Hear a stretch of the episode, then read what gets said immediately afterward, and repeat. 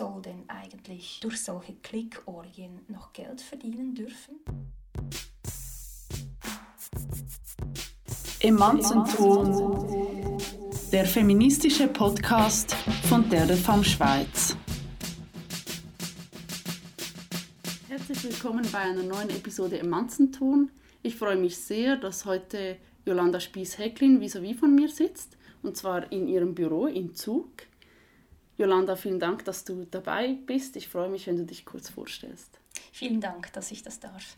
Ähm, ja, mein Name ist Jolanda Spies-Hecklin und ich bin 38 Jahre alt, habe drei Kinder und bin äh, Geschäftsführerin des Vereins Netzcourage. Das ist ein Verein, welcher sich äh, gegen den Internethass stellt und Betroffene von eben diesem Hass äh, unterstützt in der Bewältigung Manchmal schreibe ich Strafanzeigen, manchmal ähm, helfe ich psychologisch, wie es dann geht, oder nehme auch Kontakt auf mit Tätern und spreche mich aus. Manchmal gelingt es sogar, dass diese Täter dann irgendwie wieder vernünftig werden und sich wieder äh, opportun verhalten in den sozialen Medien. Kannst du uns erzählen, wie es überhaupt zu dieser Gründung kam von Netzcourage? Ja, ich war lange Zeit übelst dem Internethass ausgesetzt. Also ich hatte die letzten vier Jahre ähm, eigentlich täglich ähm, Beschimpfungen, Drohungen erhalten, manchmal mehr, manchmal weniger klar, aber das waren Zehntausende ähm, solcher Hassnachrichten, ja, welche dann per E-Mail oder per Facebook, Twitter äh, zu mir kamen. Das hat mich sehr ähm, verletzt und ähm, ich, wollte, ich wollte was tun. Ich, äh, ich, damals, als das angefangen hat, gab es wie noch keine Erfahrung. Ich wusste nicht, muss ich das löschen, muss ich das ignorieren oder anzeigen oder irgendwie, was muss ich da machen? Und das war das große Fragezeichen. So ähm, habe ich zusammen mit einer Freundin diesen Verein gegründet. Und wie kam es dazu, dass ich überhaupt so beschimpft wurde? Ähm, vor äh, etwas mehr als vier Jahren fand in Zug eine Weihnachtsfeier statt und ich ging dahin als Politikerin, als frisch gewählte Kantonsrätin der Grünen und ähm, da kam es zu einem Vorfall, welcher bis heute nicht geklärt ist. Man weiß also eigentlich nicht, was passiert ist. Man weiß nur, man hat äh, DNA-Spuren gefunden in mir drin und auch in meiner Unterwäsche von zwei verschiedenen, also zwei verschiedene DNA-Spuren. Äh, eine konnte man zuordnen, ähm, einem SVP-Politiker, da wurde dann wegen Schändung ermittelt danach aber wieder eingestellt, mangels Beweisen. Ähm, dieser hat wiederum dann mich angezeigt und eigentlich verdächtigt, alles erfunden zu haben. Ähm, da hat die Justiz aber vor einem Jahr dann festgehalten, dass ich nichts falsch gemacht habe. Das ging einfach sehr, sehr lange und das, ja, das äh, ist natürlich so diese, diese Racheanzeige, das, das, das macht es dann recht schwierig. Äh, außerdem wurde ich massiv vorverurteilt durch die Weltwoche, ähm, aber auch durch andere Zeitungen, ähm, klassische Medien. Und das war schon eine sehr schlimme Zeit, aber ich konnte mich da halten, dank meinem Umfeld, meiner Familie und ganz vielen Frauen, welche mir ihre, ihre Solidarität ähm, zusprachen und somit bin ich heute wieder im Leben drin. In wenigen Tagen startet ja dein Prozess gegen den Blick, eben wegen ihrer Berichterstattung bzw. ihrer Schmierkampagne 2014. Was möchtest du dahingehend erreichen und wie geht es dir im Hinblick darauf?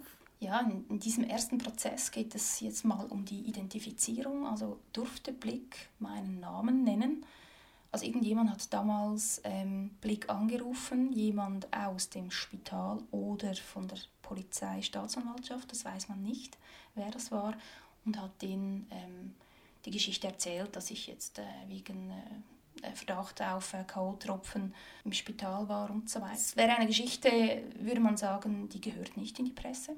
Und das ist wie die Frage. Also ähm, da wird das Gericht entscheiden, durfte Blick meinen Namen nennen, mich identifizieren mit einer solchen hochprivaten Geschichte, welche ich nie und nimmer öffentlich gemacht hätte, sie wahrscheinlich nicht mal meinen Eltern erzählt hätte. Ähm, da wirklich, also man erwacht am Morgen und weiß nicht, was passiert ist am Vorabend, äh, geht ins Spital, um sich abzuklären und, und abzuklären, ob man gesund ist und äh, das steht dann danach im Blick. Also das, äh, das, war, das war sehr einschneidend für mich und hat natürlich mein Leben total auf den Kopf gestellt. Man stelle sich jetzt mal vor, ähm, die, die Schweizer wüssten nicht, wer diese Jolanda Spielshäcklin ist. Also ich, mein Name wäre, ich wäre gänzlich unbekannt, wenn Blick diesen Fehler nicht gemacht hätte. Und ich hätte ein ziemlich normales Leben, was eben seinen Reiz hätte natürlich, weil jetzt ist nichts normal. Also ich, ich konnte mich irgendwie arrangieren mit allem und eben diesen Verein und, und ich, ich wurde aufgefangen, auch von der Gesellschaft inzwischen, aber es war eine ganz, ganz harte Zeit. Ich hatte ähm, ähm, Suizidgedanken. Ich ähm, war ein ganzes Jahr lang krank geschrieben wegen dieser Berichterstattung und dem, was sonst noch alles passierte. Ähm, ich habe meinen Job dann gekündigt, äh, ich habe da ungedeckte Krankheitskosten und so weiter. Lohnausfälle natürlich und äh, ja, ähm, ich habe den Rücktritt gegeben aus dem Kantonsparlament und da wäre meine politische Karriere sonst ziemlich sicher weitergegangen. Und was erhoffst du dir jetzt von diesem Prozess? Was, was kannst du erreichen oder was denkst du, dass du erreichen kannst? Ich möchte, dass Unrecht als Unrecht anerkannt wird, dass wir mal darüber sprechen, was denn so eine Boulevardkampagne darf, also was, was man als Boulevardmedium äh, darf und was nicht und was einfach privat ist und was einfach auch niemanden anzugehen hat. Ähm, das möchte ich möchte die medienethische Debatte. Ich möchte, dass wir jetzt mal darüber sprechen, ähm, wer soll denn eigentlich ähm, durch solche Klickorgien noch Geld verdienen dürfen? Du sprichst es jetzt ja gerade an, dass viele Journalistinnen noch immer so schlecht mit dem Thema Gewalt an Frauen oder eben jetzt auch ähm, Schutz der, des ähm, Privatlebens umgehen und damit eben immer wieder beweisen, dass sie überhaupt nicht darin geschult sind. Also welche Sprache verwenden sie, Sie nehmen eher die Perspektive des Täters ein als die des Opfers zum Beispiel. Wie lässt sich das verbessern? Was denkst du, wenn du jetzt sagst, du möchtest die medienethische mhm. Debatte stärken? Ich glaube, es ist einfach so wichtig, dass man darüber spricht, was natürlich äh, auch gefährlich ist, weil mir wurde genau, genau das wieder ähm, übel genommen, dass ich immer darüber, immer darüber sprechen wollte. Ich wollte ja nicht, dass Gras darüber wächst. Man hat mir gesagt, sei doch jetzt still, jetzt reicht es und so, jetzt haben wir es gehört und so. Aber ich wollte einfach meine Geschichte richtig erzählt haben. Ich wollte nicht, dass sich das festbrennt, was andere über mich erzählen, was eben nicht stimmt. Oder? Und ähm, ich wollte darüber sprechen und dann gab es dann wieder äh, Medien oder Kommentare von Journalistinnen und Journalisten. Büttner vom, vom schreibt für den Tagesanzeiger, ich weiß nicht, hat, hat mich als Klageweib bezeichnet. Äh, Binswanger äh, Micha Binswanger ähm, meinte, ich schade allen Frauen, äh, indem ich nicht still bin. Ich meine, solche Dinge, das geht doch nicht. Ich bin überzeugt, wir können nur sowas ändern, wir es immer wieder thematisieren. Man hat gemerkt, dass selbst wirklich gute Journalistinnen und Journalisten damals nicht wussten, was K.O.-Tropfen sind. Die gingen tatsächlich davon aus, dass diese Drogen äh, K.O. machen und dass man dann äh, am Boden liegt und irgendwie bewusstlos ist und das ist ja eben genau nicht so. Dann, ja, dann ist klar, wenn man diese Tropfen dann nicht mehr äh, im Blut finden kann, weil sie nämlich nach sechs Stunden nicht mehr auffindbar sind und bei mir ging es halt zwölf Stunden, bis, bis das Spital endlich sich damals bequemte, mir Blut zu nehmen. Ich, ich, hatte, ein, ich hatte eine ganz lange Wartezeit dort. Ähm, ja, dann, dann hat man nichts, dann findet man nichts mehr und ähm, der, der Umkehrschluss ist dann eben, ja, dann war es halt Alkohol, aber selbst wenn es Alkohol gewesen wäre, wäre das nicht okay, was passiert wäre, was es in meinem Fall nicht gewesen sein äh, konnte. Also ich finde, ähm, über diese Themen müssen wir sprechen und es ist jetzt schon viel besser und wenn diese ganze ähm, Kampagne oder diese, diese ganze Geschichte, welche ich jetzt äh, erlebe seit vier Jahren, diese Diskussion, wenn die was Gutes haben, dann eben das, dass man jetzt wenigstens weiß, was K.O.-Tropfen sind und dass es halt schwierig ist, diese nachzuweisen und dass es ähm, reell, dass es wirklich, ähm, eben dass es sie gibt, es sind auch dann andere Fälle ähm, thematisiert worden. Ähm, in, in Basel, glaube ich, hat man kürzlich ähm, eine, eine große oder eine vermehrte Meldung solcher Fälle ähm, registrieren können im Spital. Und das wurde dann auch so kommuniziert, dass wahrscheinlich mein Fall jetzt auch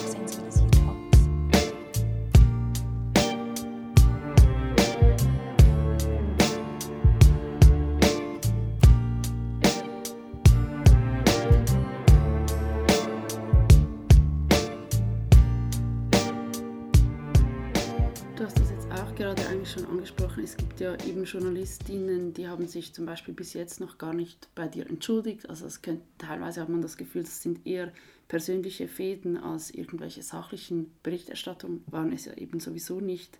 Ähm, und ich habe dann eben kürzlich von dir gelesen, dass du in ein Aggressionstraining musstest, um der nächstbesten ignoranten Person nicht gerade einen Faustschlag zu verpassen. Das habe ich so sehr nachvollziehen können. Wie hast du das überhaupt erlebt, eben von Menschen in Machtpositionen? Diese Journalistinnen haben ja eine ganz große Machtposition und riesige Reichweite, von denen also verleumdet zu werden, die, anstatt dich eben zu stärken, sich irgendwie daran stören, dass du eben nicht einem und diesem auch sehr perfiden äh, typischen Bild eines Opfers entsprichst, weil du halt eben darüber reden möchtest und dein eigenes Narrativ erzählen möchtest. Ja. Wie, wie überlebt man das? Also wie geht man damit um? Ja, das ist, ähm, das ist wirklich ein Punkt und verletzend ist es wirklich äh, dann, wenn solche Verurteilungen von Journalistinnen, also von Frauen kommen, dann ist das irgendwie noch viel schlimmer, glaube ich, als von Männern. Ähm, ja, dieses Anti-Aggressionstraining war, war in der Tat, ähm, hat mir auch so, ein, so manches gezeigt, dass ich ähm, oder mir beigebracht, dass ich, dass ich doch einfach mal zurücklehnen sollte und einfach abwarten muss und dass sich die Dinge dann schon äh, von selbst regeln. Und ich war, ich war wirklich zeitweise sehr, sehr aggressiv und, und als ich diese Menschen dann gesehen habe, wieder irgendwo auf Podien oder in der Stadt, ähm, wurde ich wirklich, ähm, musste ich schauen, dass ich nicht zum Tier werde. Aber ich glaube, das ist total normal auch. Man muss es äh, akzeptieren als, es, es ist einfach so und ähm, diese Machtdemonstration. Ich glaube, ich glaub, die wenigsten haben einfach damit gerechnet, dass ich äh, irgendwie das überlebe und dass ich immer noch da bin jetzt nach vier Jahren. Also sie dachten, man kann, äh, man kann da schnell einen Menschen fertig machen und geht dann zum Tagesgeschäft über und das war ja eben genau nicht passiert. Ich bin immer noch da und das, das nervt sie am meisten. Und ich habe auch inzwischen irgendwie die, die Reichweite, dass ich, dass ich ihnen ähm, entgegnen kann. Das nervt sie so extrem. Es geht immer noch weiter, es sind persönliche ähm, Fäden geworden tatsächlich.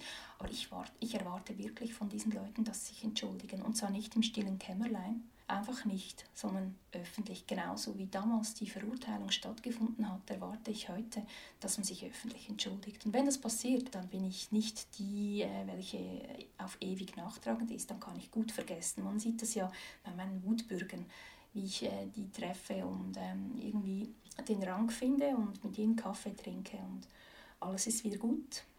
Das würde ich auch mit JournalistInnen machen wenn sie dann nicht so stolz wären. Aber oft sind das narzisstische Persönlichkeiten und das macht es dann eben schwierig.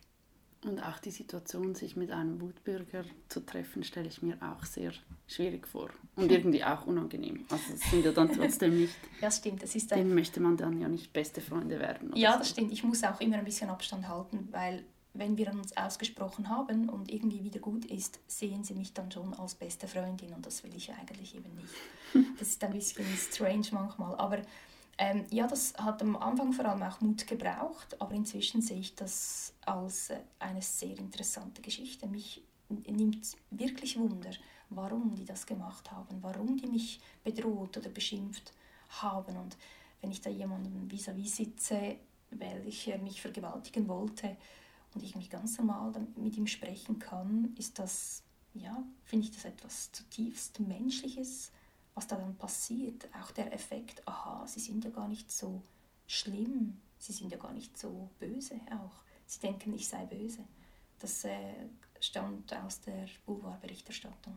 Ich habe dir ja schon vorhin erzählt, als ich hier hingefahren bin, habe ich im Bus alle diese älteren Herren gesehen und eben gedacht, Jolanda muss dann am Nachmittag noch gegen die vorgehen. Wahrscheinlich. Genau, genau. Ich äh, wurde kürzlich auf Twitter noch relativ sanft beleidigt und zwar ähm, hat mir ein Herr geschrieben, den grüße ich jetzt übrigens herzlich, ähm, dass es bei mir intellektuell nicht so weit reiche. Das ist dann schnell an mir abgeprallt, weil es ja eben überhaupt nicht stimmt. Aber ich merke eben schon, dass es trotzdem sehr trifft und dass man so verletzlich ist. Eben wenn ich mir vorstelle, was du alles erleben musstest, ja, wie Wie geht das überhaupt und welchen Rat gibst du jungen Frauen, die irgendwie auch selbstbewusst im Netz unterwegs sein wollen und es sich eben nicht verderben lassen wollen? Man kann ja oft beobachten, dass Frauen immer wieder ihre Twitter-Profile stumm schalten oder so, dass sie offline gehen, weil sie es einfach nicht mehr ertragen können. Ich rate ihnen oder ich, ich ermuntere sie, standhaft zu bleiben und sich nicht selbst zu löschen. Das war das, was mir ähm, gesagt oder fast befohlen wurde damals, auch von meiner Partei, den Grünen ich solle mich jetzt bitte deaktivieren, ich solle jetzt bitte schweigen. Und Schweigen hilft den Tätern. Das ist einfach immer so. Und, ähm, und das ist meine Hauptmotivation jetzt. Warum mache ich das überhaupt? Warum stürze ich mich jeden Tag in diesen Hass rein? Ähm, ja, weil ich nicht will, dass Frauen sich zurückziehen. Ich möchte sie unterstützen und ja, es ist natürlich schon so, ähm, 95 Prozent aller, aller Hilfesuchenden äh, bei Netzcourage sind Frauen, also die allermeisten sind Frauen, meistens Frauen der Öffentlichkeit. Ähm, ich will nicht, dass sie sich zurückziehen. Ich sehe, was passieren kann. Wenn sie sich zurückziehen, fehlen sie irgendwo, also ihre Stimme fehlt.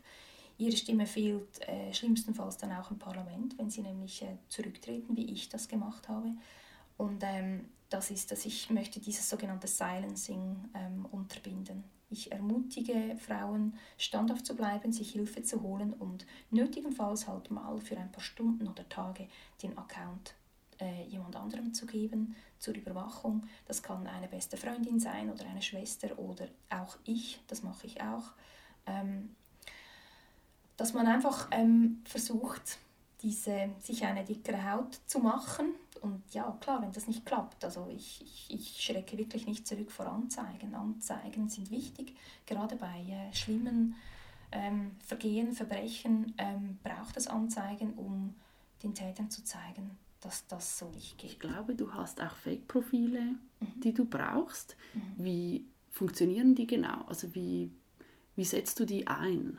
Also es sind äh, stille Profile, ähm, zum Teil auch, also es sind mehrere, sind auch Sharing-Profile, welche ganz viele ähm, andere auch darauf Zugriff haben, ähm, viele Netzaktivistinnen. Ähm, ja, ich bin da, ich gebe mich da als quasi ähm, rechtsorientierter, strammer ähm, SVP-Wähler aus, mit Glatze und Eishockey-Tattoo sozusagen, ein bisschen plakativ. Also es sind alles solche Figuren, damit man in diese geschlossenen Gruppen reinkommt, überhaupt in diese Hassgruppen. Ja, und da lese ich da mit. Also ich kommentiere da nie was, das ist mir da zu viel. Ich kann mich nicht so äh, verstellen. Das würde ich, glaube ich, gar nicht äh, glaubhaft machen können. Aber ich lese da mit und äh, mache Sicherungen und mache mir ein Register. Und ja, meine Gegner sagen natürlich, das ist eine, sie werden affichiert und äh, sie werden da beobachtet und Sie sagen auch immer, sie werden provoziert und ich werde da Anzeigen machen, nachdem ich sie provoziert hätte. Stimmt natürlich überhaupt nicht. Eben, ich habe noch nie was geschrieben damit. Ja, es ist ähm, sehr interessant, in diesen Hassgruppen mitzulesen und manchmal wird es mir ein bisschen übel. Manchmal lese ich auch gerade live mit, was so die neuesten Pläne sind wieder, irgendwelche Frauen wieder öffentlich zu dissen. Und ähm, also ja, das hat dann schon ein bisschen auch Ähnlichkeiten mit dieser äh, Ligue du LOL aus äh, Frankreich, diese Männer, Brüderschaft hier, welche sich zum Ziel gesetzt hat, Frauen zu diffamieren. In diesen Hassgruppen sind ja nicht die, diese Journalisten, die wir kennen, sind da schon nicht dabei, aber also zum Thema Ligue du LOL, ich bin überzeugt, dass es das in der Schweiz auch gibt, dass wir hier auch geschlossene Chats äh, unter einflussreichen Menschen haben, welche sich absprechen. Und äh, das hat man in der Medienkampagne gegen mich eigentlich deutlich gesehen, wie da auch aus äh, Qualitätsmedien Meinungen entsprungen sind, welche viele Ähnlichkeiten noch mit anderen Artikeln hatten und irgendwie überraschen kann. Also das Thema, das haben wir auch.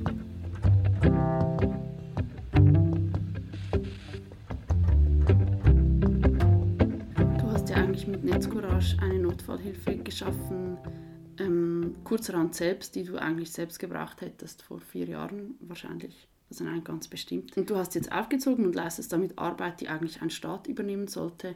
Findest du es konsequent, dass Frauen im Netz gleich wenig geschützt werden wie etwa in der Öffentlichkeit? Ja, es, ist, es passt natürlich. Ähm, es überrascht mich ja einfach nicht. Internethass ist einfach noch nicht auf der Agenda. Solange Internethass nicht als Gewaltakt anerkannt ist, ähm, haben wir das, werden wir das Problem noch ewig haben. Und ich meine, es gibt noch keine Opferhilfestelle für Internethass. Das gibt es nicht in der Schweiz. Man kann an Opferhilfen sich wenden in den Kantonen, oftmals, nicht überall, aber ähm, ich habe schon sehr viele Fälle mitbekommen, dass man ein bisschen überfordert mit diesem neuen Phänomen Internet. Natürlich ähm, die Beratung dann zwar stattfindet, psychologisch wird man aufgefangen, aber äh, die beratende Person hat keine Ahnung, wie Facebook funktioniert, ist das ein bisschen problematisch und wir, müssten dringend eine, eine Opferberatung für Internethass haben. Ich werde mich jetzt mal bemühen, um äh, vielleicht etwas anzureißen, sprich ähm, auch mal Opferberatungsstellen ähm, unterrichten können.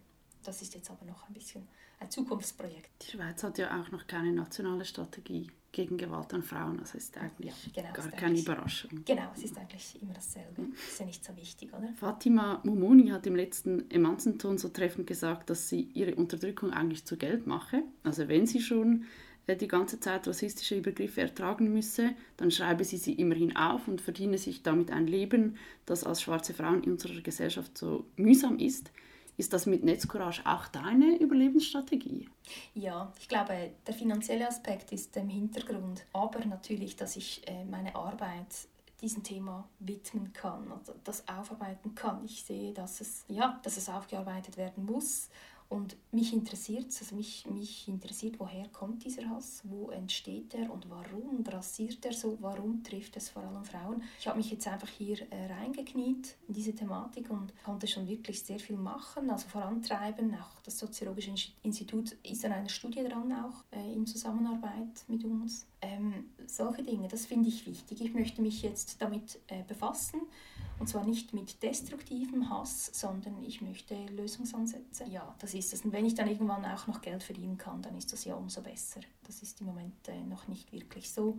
Aber ähm, es braucht ja auch damals, als wir die ersten Kinderkrippen und Mittagstische ähm, hatten, dann mal, ähm, brauchte es äh, zuerst mal ein, ein ehrenamtliches Engagement von Frauen. Die feministische Bewegung hat bis jetzt ja unglaublich viel geleistet und verbessert. Denkst du aber gerade auch oft, dass die Muster vielleicht in einem anderen Gewand, aber schon immer noch dieselben sind? Also eben, dass zum Beispiel gegen weibliche Gewaltopfer Hetzkampagnen gibt und männliche Täter aber alles unbeschadet überstehen und ihren gleichen Positionen nachgehen mit dem gleichen Prestige. Also halt diese Umkehr, die Kate Mann Empathy, also eigentlich die Sympathie für ihn, him, nennt. Siehst du das auch so? Ja, natürlich. Das, äh, das liest man ja fast täglich in der Presse, oder? Wenn irgendwie Cristiano Ronaldo mutmaßlich eine Frau äh, vergewaltigt, dann ist das eine Sexaffäre. Ich meine, mein Fall ja auch. Das ist äh, Wahnsinn, wie, wie Blick das von Tag 1 an auch geformt hat als Sexaffäre oder auch Zuckersexskandal. Ich meine, da braucht es eigentlich nicht mehr viel Fragen mit so einer äh, Schlagzeile ist, ist wie alles schon klar und wenn man das dann beginnt zu hinterfragen, dann will man es auch nicht mehr hören. Ja, das ist ein, ein großes Problem. Und auch hier, glaube ich, ähm, ist das Rezept wahrscheinlich dies, dass wir darüber sprechen, dass wir es immer und immer wieder sagen und thematisieren, auch wenn es die Täter noch so nervt. Kannst du mir sagen, wie du findest, dass man am besten Geschichten von Rehabilitierung erzählen würde? Schwierig. Also Rehabilitierung man muss zurück an, an den Start und irgendwie die ganze Geschichte nochmals er erzählen. Ich bin ja kein Kommunikationsprofi, ich habe jetzt einfach wie so für mich die, die Möglichkeit gesehen, indem ich immer, immer einfach wieder, wieder sage, was ist und was nicht ist und was falsch ist und, und was richtig lief und und äh, irgendwann wird es sich dann festigen. Ja, eine Rehabilitierung, wie sie angemessen wäre, weiß ich jetzt in meinem Fall nicht, äh, ob das mal eintreffen wird. In anderen Fällen mag das anders sein. Aber aus Sicht der Medien jetzt so zum Beispiel eben, dass man sich entschuldigen würde. Ja klar, diese klassischen Mechanismen, also eben Entschuldigung und auch Genugtuungszahlungen und so, aber das muss dann auch öffentlich werden. Das ist es. Also man müsste im Prinzip ja ähm, dieselben Informationen einfach korrekt auf denselben Kanälen nochmals verbreitet. Aber das Problem ist, die Öffentlichkeit will das dann oftmals gar nicht mehr hören. Bei mir jetzt, mein Beispiel jetzt wieder, ähm, als ich angeklagt wurde wegen Falschbeschuldigung. Ich meine, es gab dann in der Weltwoche irgendwie, die haben die ganze Anklageschrift abgedruckt, mehrere Seiten, eine riesig krasse Vorverurteilung. Das hat es auch noch nie gegeben, dass, dass man eine Anklageschrift abdruckt. Bei mir schon, weil ich weiß auch nicht, wie groß die Angst vor mir sein muss bei, bei diesen Männern dort bei der Weltwoche und bei der SVP. Als dann alles ein eingestellt wurde und ähm, die Staatsanwaltschaft festhielt, dass ich nichts falsch gemacht habe, erschien ein ganz kleines, klitzekleines Kästchen in der Regionalzeitung. in der Weltwoche nicht, die haben das nie aufgelöst. Also das sind solche Dinge und irgendwo, ja, man muss es, ich, ich muss es jetzt akzeptieren, darum bin ich wahrscheinlich immer noch dran jetzt auch. Ich habe noch äh, andere große Prozesse vor mir. Ähm, ich kann jedes Mal wieder äh, die Rehabilitierung vorantreiben, indem ich es thematisiere. Aber ähm, einfach so ganz normale Menschen, die, die haben da fast keine Chance in der Regel. Ähm, also ich, ich rede jetzt von Menschen ohne Reichweite auf, so, auf den sozialen Medien, die können sich fast nie mehr irgendwie, die, die kann man nicht rehabilitieren angemessen. Und das ist ein großes Problem. Was passiert mit solchen Menschen? Sie fallen wirklich durch die Maschen. Und ich, ich treffe viele solcher Menschen ähm, hier, welche Unterstützung brauchen, ähm, auch psychologisch, ähm, dass wir einfach mal über, über das Vorgefallene sprechen und ich versuche, Bewältigungsstrategien zu vermitteln.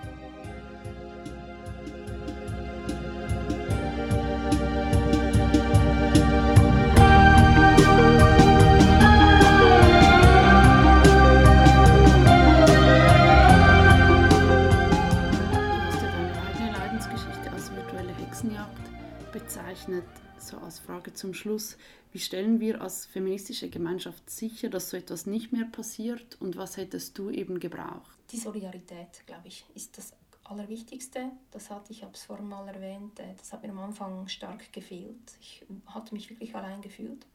Ähm, weil das einfach so ein Boulevard-Ding war. Und das ist halt nichts Feministisches, dass man sich interessiert für diesen Boulevard-Schrott. Das kann ich nachvollziehen. Ähm, aber einfach wenn sowas wieder passiert, müssten wir von Anfang an äh, ein Statement setzen. Bei mir ging es übrigens drei Monate. Drei Monate nach diesem Vorfall hat eine feministische Gruppe aus Bern Unterschriften gesammelt gegen eine sexistische Berichterstattung und das gab mir den ersten Hoffnungsschimmer am Horizont. Ich wusste, dass da Menschen äh, sind, welche mich verstehen und dass das nicht richtig ist, was da passiert ist, wurde mir da bewusst. Ich konnte eine sexistische Berichterstattung vorher irgendwie nicht einordnen, weil ich überfordert war damit. Aber ab dann, ähm, ab diesem Frühling 2015, als diese Bernerinnen äh, sich zu mir bekannten, ähm, wurde irgendwie alles besser. Und da merke ich, wie wichtig diese Solidarität ist. Vielen Dank für deine Arbeit und das Gespräch, Jolanda. Ich danke.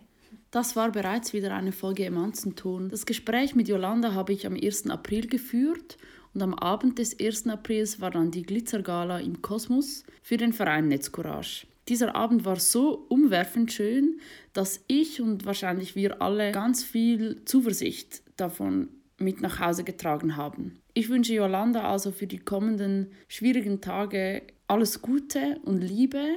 Und du weißt, Yolanda, dass wir als feministische Gemeinschaft hinter dir stehen und mit dir für deine Gerechtigkeit kämpfen. Wir anderen hören uns bald wieder. Ich grüße euch. Bleibt solidarisch. Tschüss.